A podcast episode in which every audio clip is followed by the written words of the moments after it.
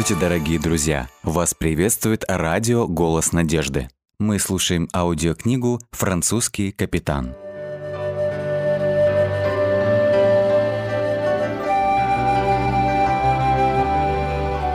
Глава 4. Переходный возраст. 1676 год.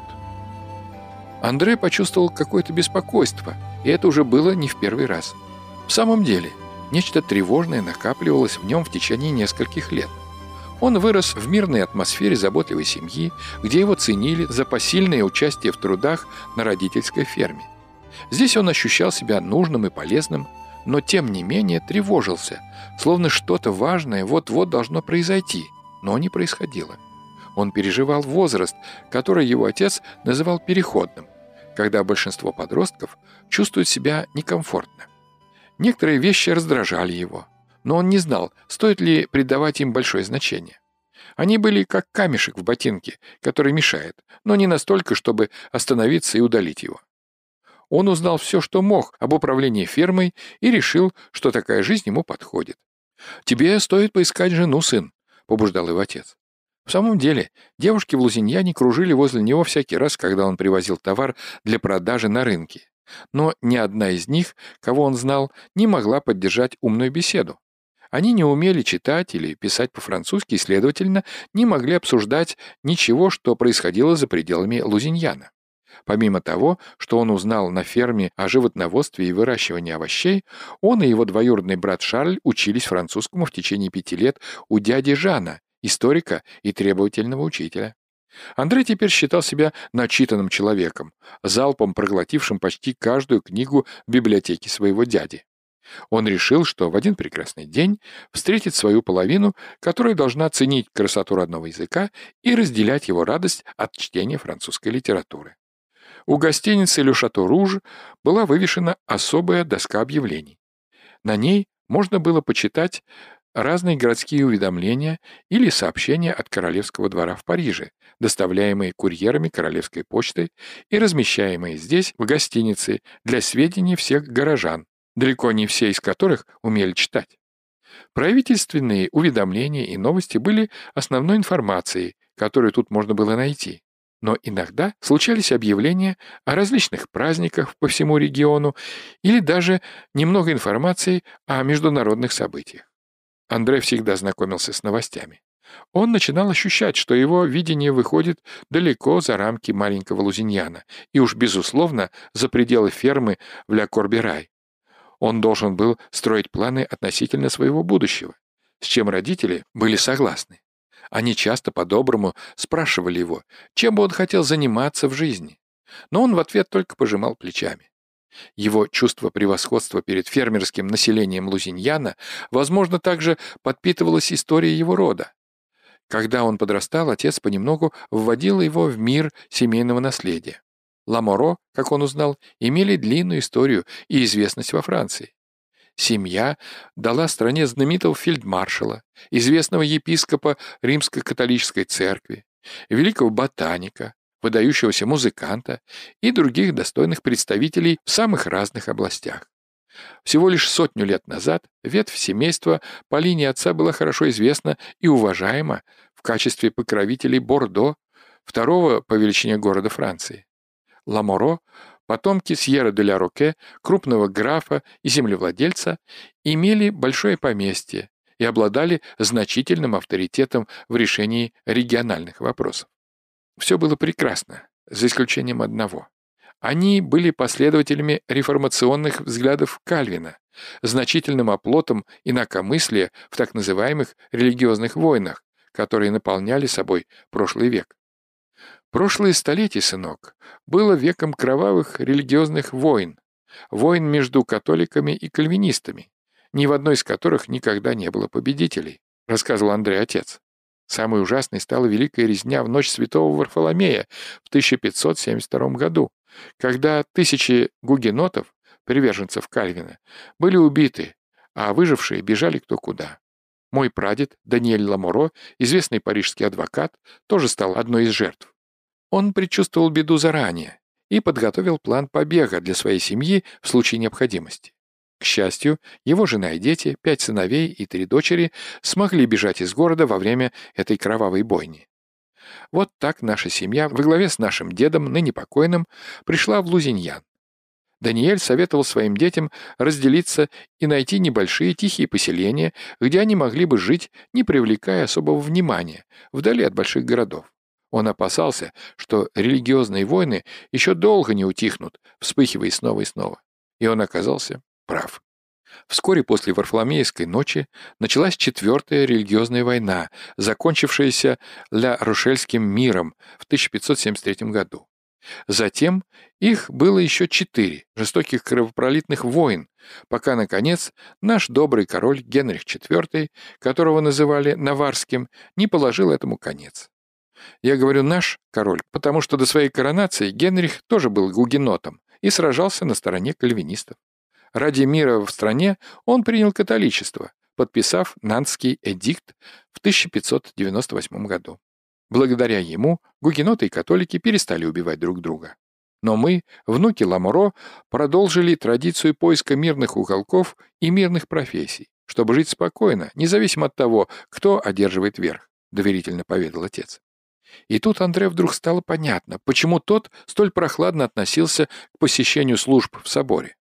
Мать, посвященная католичка, встретилась с отцом в Лузиньяне, где только было протестантов, что он да его брат Жан. Брак их совершился по любви, и эта любовь по-прежнему была важна для отца, несмотря на то, что он не разделял религию жены. Именно из любви к жене он соглашался присутствовать на католических службах в дни важных семейных праздников. Конечно, это обстоятельство не могло не отразиться на судьбе Андре.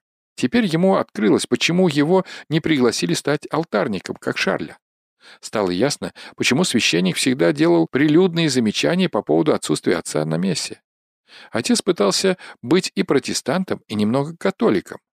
Это был самый безопасный из известных ему способов сохранить разумный баланс в его семейной жизни. Но у Андре оказался и собственный счет к церкви. Он казался его двоюродного брата. Шарль в последнее время очень изменился. Когда-то жизнерадостный, юноша с золотистыми волосами, ясными, как небо, глазами, превратился в затворника. С течением времени его состояние только ухудшалось. К 18 годам он стал скрытным, тревожным и почти неспособным поддержать разумную беседу. Уже почти год, как прекратились совместные вылазки братьев к реке, где мальчуганами они носились счастливые и свободные, как ветер. Однажды, летним вечером, ощущение непреодолимости проблем давило на Андрея особенно сильно. Он содрохнулся, поднялся со стула, снял пальто с крючка на кухонной стене и направился к выходу. «Я ушел к Шарлю», — бросил он матери через плечо, держась за металлическую дверную ручку, и не стал дожидаться ответа. Родители уже обращались с ним как со взрослым, и ему позволялось уходить и приходить, когда захочет. Он пошел в город напрямую через поля зреющей кукурузы. Еще немного, и сбор урожая займет все время, потребует всех сил, как от него, так и от отца и братьев. Но этим летним вечером еще можно было просто наслаждаться неспешной прогулкой. И он с удовлетворением подумал об этом. Ему легко дышалось на деревенском приволье, а взгляд его то и дело поднимался к небу, где проблескивали первые звезды. Он скоро добрался до окраины города и шел по улице Руя-Националь, приближаясь к гостинице «Ле Шато Руж», откуда доносились, как обычно, шумный говор, смех и песни. «Шато никогда не спит», — вслух повторил он выражение своего дяди. Искушение войти внутрь он не испытывал. Детский интерес к этому злачному месту сошел на нет. Главным образом, наверное, из-за его застенчивости. Он просто был совсем другим человеком, не похожим на тех, кто сидел в таверне. По привычке он остановился возле большой доски объявлений у входа в гостиницу, чтобы узнать последние новости. Глядя на заголовки сообщения, он читал. Его превосходительство, английский посол, поздравляет его величество. Его величество открывает сад к серебряному юбилею. Его величество празднует серебряную годовщину. Его величество принимает мирную испанскую делегацию. Его превосходительство, министр Кольбер Кристенс, приобретает два новых корабля в Ля-Рошель. Его Величество Король обращается к суду. Его Величество назначает правителя Новой Франции. Его Величество Король объявил, что Франция станет величайшей морской державой. Все новости были о Его Величестве, великом Луи XIV. Можно подумать, что Его Величество — единственный человек на Земле, пробормотал Андре, продолжая путь. Большинство депеш в любой день были о Его Величестве. Похоже, он считает себя божеством, задумчиво покачал головой Андре, проходя через главную улицу Лузиньяна. И вдруг сказал вслух. «Если он бог, тогда я ангел?» Он постучал полированным медным молоточком по дверной табличке с надписью «Ламоро». Тетя Мари отворила дверь и улыбнулась ему. В доме было тихо. «Как приятно видеть тебя, Андре. Шарль так обрадуется, когда узнает, что ты пришел. Он у себя наверху. Тетя, как всегда, казалась польщенной визитами к сыну. Беспокойство о нем старит ее, с тревогой подумал Андре.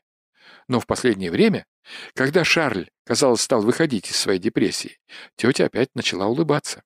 Андре взбежал по скрипучей деревянной лестнице и трижды постучал в дверь спальни. «Входите», — услышал он слабый ответ Шарля. Войдя, Андрей увидел брата, сидящим на краю кровати и чистящим сапоги. «О, ты поправляешься. Я рад это видеть».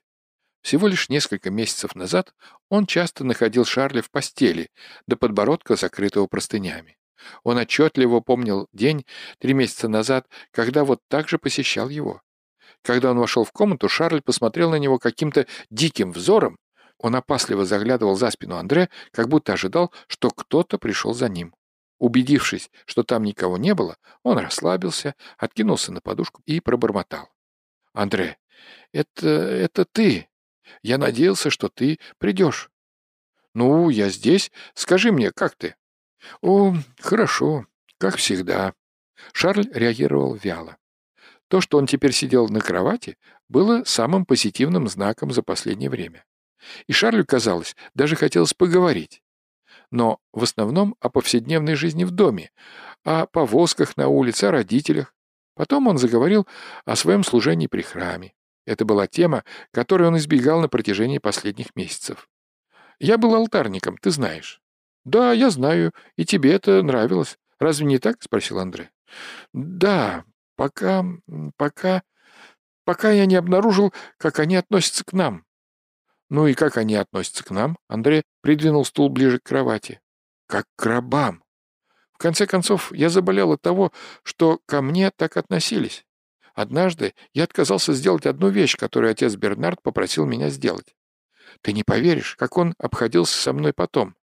Наконец, мое терпение закончилось, и я закричал «Я не собираюсь больше быть твоим рабом!» и выбежал из собора. Андрей, я не мог это больше выносить. Ноги моей больше там не будет. Знаешь что, отец Бернард стал приходить ко мне в гости каждую ночь. Он приходил прямо сюда, в комнату. Он стоял в ногах у моей кровати. Шарль указал на железную кровать. Он потребовал, чтобы я выпил то, что было в чаше, или меня ждет суровое наказание. Мне кажется, у тебя просто были плохие сны, Шарль. Да, сейчас я это понимаю, я это осознаю. Но тогда это казалось мне совершенно реальным.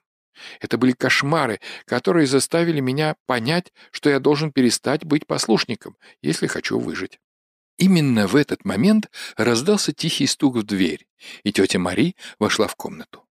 «Андре, нам было приятно, что ты пришел». Это был ее способ намекнуть, что время посещения закончилось.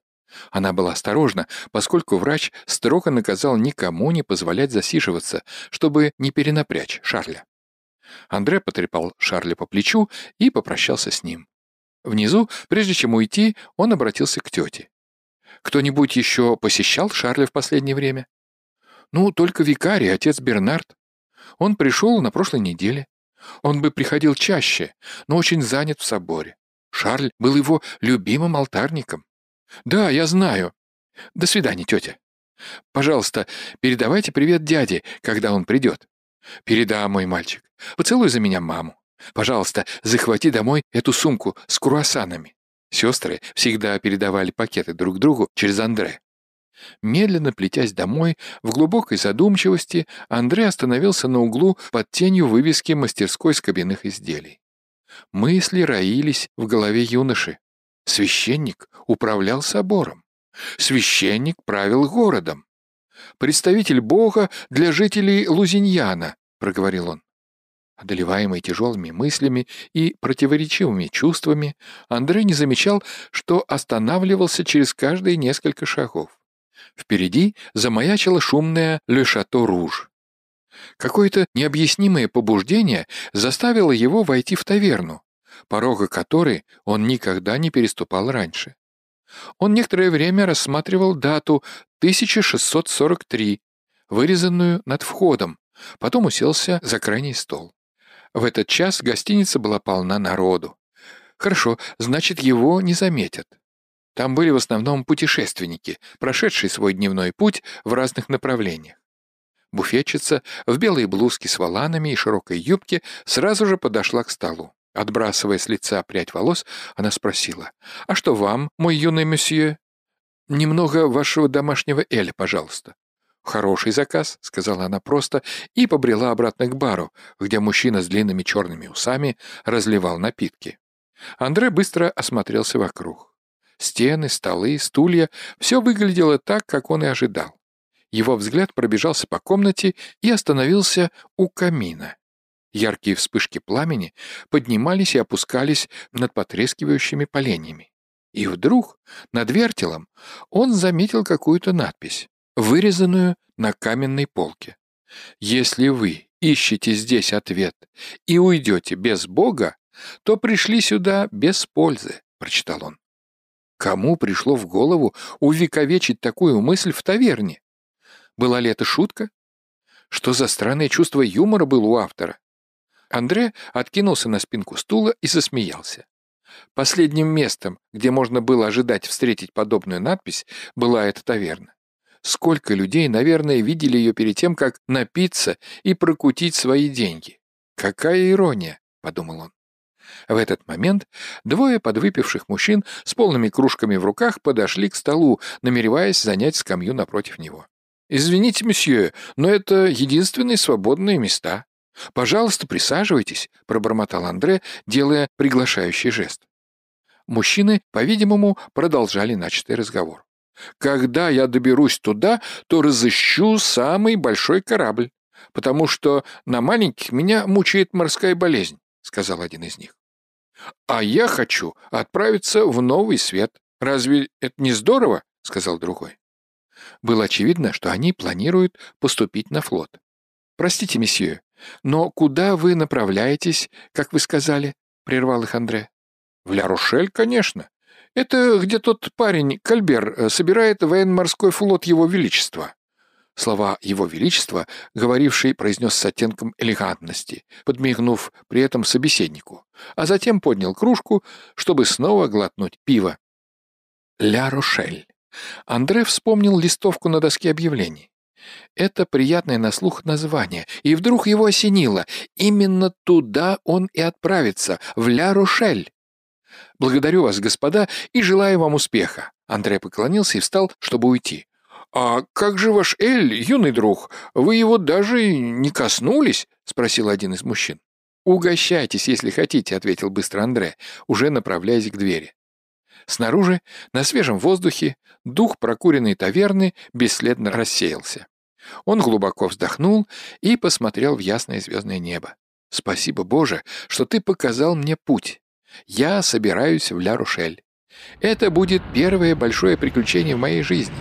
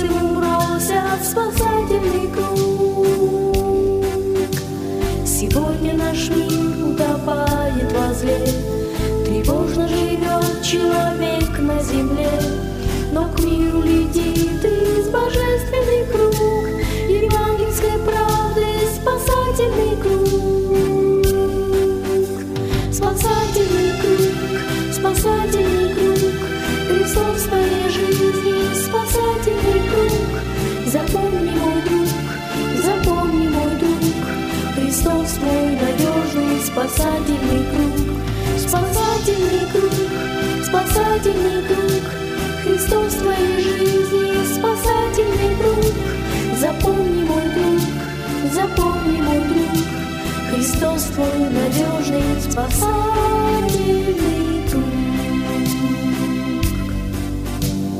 Но если кто Бога принять не готов, прожил не раскаянным, тот не Христов, услышал зов неба и понял теперь, закрыта навек благодатная дверь.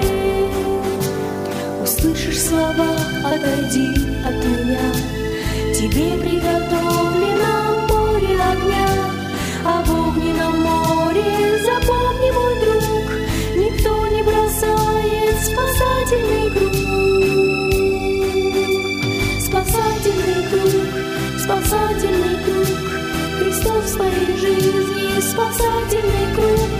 Запомни, мой друг, запомни, мой друг, Христос твой надежный спасательный круг. Спасательный круг, спасательный круг, Христос в своей жизни, спасательный круг. Запомни, мой друг, запомни, мой друг, Христос твой надежный спасательный круг. Спасательный круг, спасательный круг, Христос в своей жизни, спасательный круг. Запомни, мой друг, свой надежный спасательный круг. Спасательный круг, спасательный круг, Христос в своей жизни, спасательный круг. Запомни, мой друг, запомни, мой друг, Христос свой надежный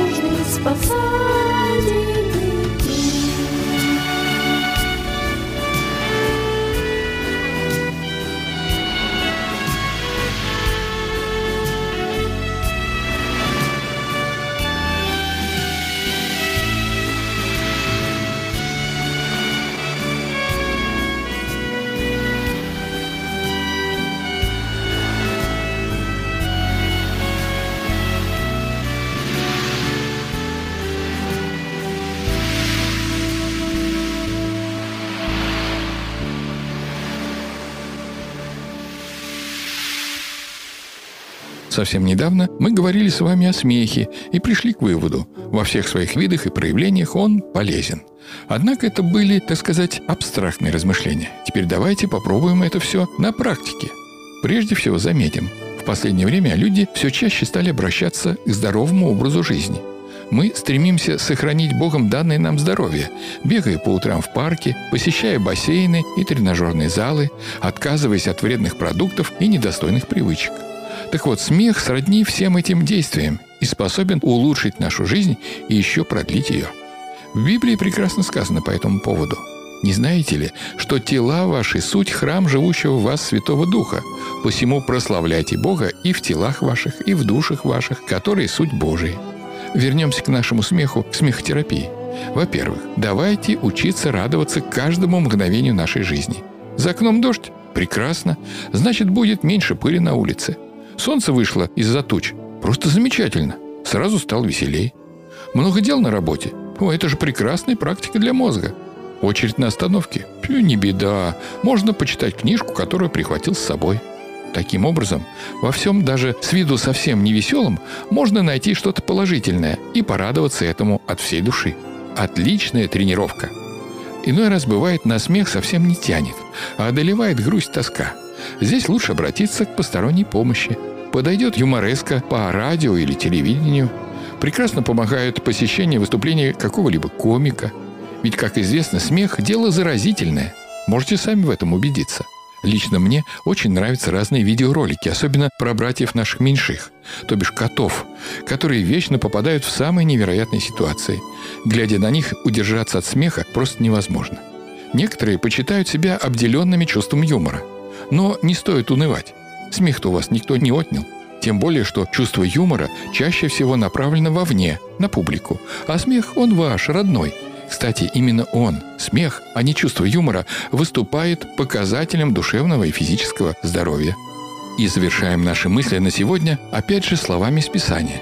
они здесь более чем уместны. Веселое сердце благотворно, как ворчество, а унылый дух сушит кости. С этим не поспоришь. Не правда ли? Хотя каждый из нас вправе иметь свое собственное мнение, свое отношение к той или иной проблеме. А может быть, вы поделитесь с нами своим мнением, если оно отличается от нашего. Будет интересно.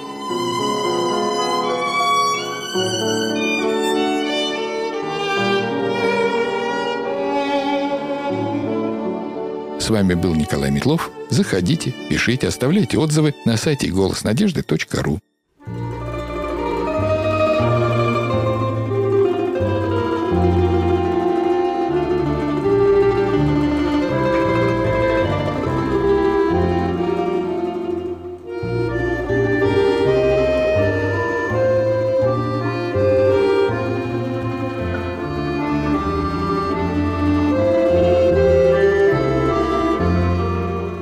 Дорогие друзья, вы можете оставить свои сообщения через WhatsApp и Viber по номеру плюс 7 915 688 7601 или позвонить нам на бесплатную линию, которая работает на территории Российской Федерации. Номер 8 800 100 ровно 1844. 8 800 100 ровно 1844.